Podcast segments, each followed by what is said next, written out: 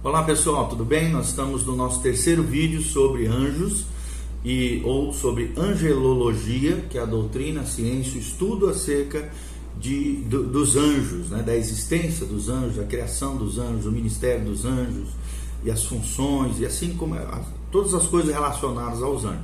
Essa é uma ciência, uma doutrina cristã dentro da cosmovisão cristã que faz parte da teologia sistemática, ou seja, o estudo sistemático acerca das doutrinas cristãs, dos ensinamentos básicos que os cristãos precisam conhecer acerca do mundo espiritual, acerca das coisas de Deus, ok? Então vamos falar hoje sobre a natureza dos anjos. Quais, qual é a natureza dos anjos? Em primeiro lugar, nós precisamos entender que os anjos são personalidades não são, é, é, não são energias, é, são personalidades. Personalidade significa ter existência pessoal. Então queremos dizer com isso que os anjos possuem uma existência pessoal e a qualidade ou estado de ser pessoas. São pessoas, são personalidades. Normalmente, né, considera-se que as facetas essenciais da personalidade envolvem então inteligência, emoções e vontade. Os anjos, portanto, qualificam-se como personalidades porque possuem aspectos de inteligência, emoções e vontade própria. Isso vale tanto para os anjos bons quanto para os que são maus. Tanto os anjos bons quanto é, os anjos é, tanto os anjos bons quanto Satanás e os demônios possuem inteligência. Nós vemos claramente isso em Mateus 8, 29, 2 Coríntios 11, 3, 1 Pedro 1, 12, fala sobre essa inteligência angelical, tanto de anjos bons quanto de demônios. Além disso, os anjos bons, Satanás e também os demônios demonstram emoções. Nós vemos isso em Lucas 2,13, em Tiago 2,19 e Apocalipse 12, 17.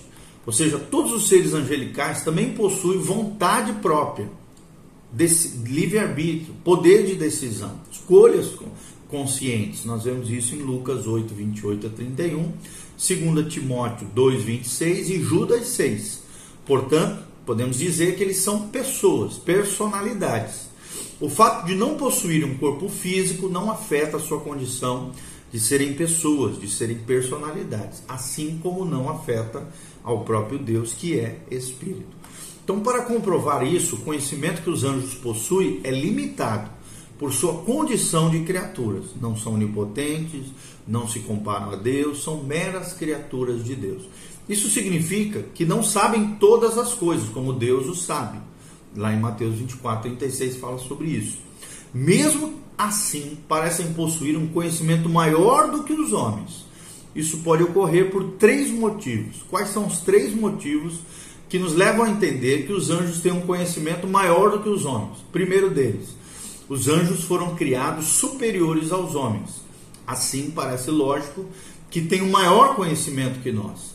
Segundo, os anjos conhecem mais sobre Deus do que os humanos.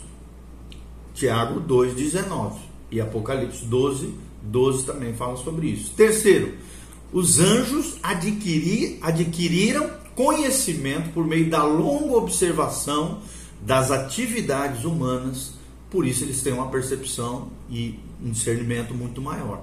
Ao contrário dos homens, os anjos não precisam estudar o passado, pois o testemunharam. Portanto, é, sabem como os outros agiram, reagiram em determinadas situações podem prever com grande precisão como é que nós reagir, reagir, reagiremos em circunstâncias similares. Então, sua experiência de longevidade garante-lhes um maior conhecimento do que os seres humanos. Então, mesmo possuindo vontade própria, os anjos, assim como todas as criaturas, estão sujeitos a vontade de Deus. Os anjos bons são enviados por Deus para ajudar os cristãos. Nós lemos isso lá em Hebreus 1:14, que fala que os anjos de Deus são ministros, ministradores para aqueles que vão herdar a salvação, ou seja, os santos, os cristãos. Satanás, apesar de ser mais poderoso e sagaz ao estabelecer seus propósitos no mundo, ele está limitado pela vontade de Deus. é com a, a, nós vemos isso claramente no episódio onde Satanás se apresenta diante de Deus lá em Jó 2:6. Os demônios também precisam estar sujeitos à vontade de Cristo, conforme relatado em Lucas 8, 28 a 31. Então, a personalidade dos anjos significa que não são apenas personificações abstratas do bem e do mal, como algumas, alguns imaginam, né? ou símbolos da maldade humana, como outros que não creem no sobrenatural pensam. Inclusive, Satanás, que também é uma pessoa, não é a personificação da ideia coletiva que o homem tem do mal, como eu já falei aqui. E é assim que os judeus pensam. Né? Os judeus não acreditam no diabo nem em Satanás, eles dizem que o diabo e Satanás é o mal que existe dentro dos homens. Segundo lugar, além de serem personalidades, os anjos são seres espirituais. Ou seja, os anjos, os demônios e também os demônios, levando, levando em, em conta que são anjos caídos e Satanás, que também é um anjo caído, pertence a uma classe que podem ser denominadas de seres espirituais na Bíblia. Os anjos são chamados de espíritos ministradores, conforme nós lemos várias vezes em vários desses vídeos de Hebreus 1,14. Os demônios são chamados de espíritos malignos ou imundos, lá em Lucas 8,2, no episódio ali do Gadareno, onde Jesus trata com o endemoniado. E também Lucas 11, 24 a 26 tem esse episódio lidando com espíritos malignos, espíritos imundos, demônios. E Satanás é o espírito que agora opera nos filhos da desobediência, relatado por Paulo lá em Efésios 2, 2. Então, como seres espirituais, são seres imateriais e incorpóreos, não possuem corpos. Há muito tempo discute-se também o significado e as implicações disso. Alguns judeus e os primeiros pais da igreja entendiam que os anjos possuíam algum tipo de corpo etéreo ou feito de fogo. Mas na Idade Média chegou-se à conclusão de que eles eram seres puramente espirituais.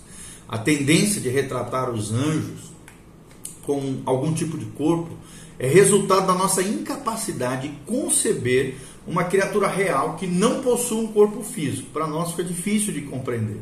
Por isso a maioria dos pintores e tal relatam anjos com, com, é, com corpos como se fossem humanos né, para tentar levar o homem a compreender qual deve ser aproximadamente a imagem deles, o que muitas vezes é um equívoco. Então parece claro que os anjos não são onipresentes, onipresentes e não são, mas possuem, é claro, determinadas limitações espaciais.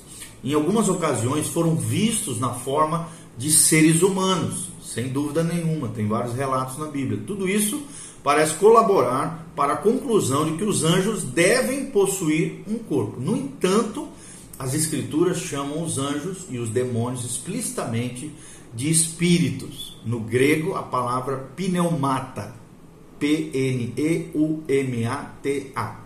Em Mateus, por exemplo, 8,16, Lucas 7,21, Lucas 8,2, 11,26, Atos 19, 12, Efésios 6, 12 e Hebreus 1, 14 chama os anjos de espíritos. Então, Deus também é um ser espiritual, mas isso não significa que os anjos sejam infinitos por natureza, como Deus é. Portanto, são seres espirituais finitos, limitados. Porém, também sua natureza espiritual proíbe que tenham a aparência de seres humanos. Normalmente apresentam-se como homens, ainda que as mulheres citadas em Zacarias 5:9 possivelmente sejam anjos. Aparecem sonhos, aparecem visões, Mateus 1:20, Isaías 6 de 1 a 8, em uma revelação especial de sua presença, como lá em 2 Reis 6:17, e também as pessoas que estão em seu estado normal, conscientes e acordadas, conforme Gênesis 19 de 1 a 8, com aparência humana aqui e Marcos 16:5 também e Lucas 2:13 também aparece anjos como pessoas em seu estado normal, consciente e acordado. Nas visões celestiais, eles são descritos com características sobrenaturais, bastante diferentes das outras aparições em que se apresentam na forma humana, conforme Daniel 10, de 5 a 7, Apocalipse 10, de 1 a 3, Apocalipse 15, de 6 e Apocalipse 18, 1. Alguns anjos também possuem asas. Nós vemos isso em Isaías 6:2 Isaías é, e Ezequiel 1, de 5 a 8. Anjos com asas, tá? Anjos com vários asas. Eles também, além de ser personalidades, além de ser criaturas, ser seres espirituais e criaturas, eles são imortais e não se reproduzem. Ou seja, o número de anjos sempre continuará o mesmo. O Senhor ensinou que os anjos não podem gerar filhos angelicais. Está lá em Mateus 22, 30. E que eles não morrem. Lucas 20, 36 fala sobre isso. Contudo, os anjos maus serão punidos e lançados em um lugar que os deixará eternamente separados de Deus, conforme relatado em Mateus 25, 41 e Lucas 8, 31. Então, além de ser personalidades, além de serem seres espirituais, além de serem imortais e não se reproduzirem, os anjos, em quarto lugar, são criaturas superiores aos homens. O autor, o autor de Hebreus afirma que durante a encarnação, nosso Senhor tornou-se um pouco menor do que os anjos.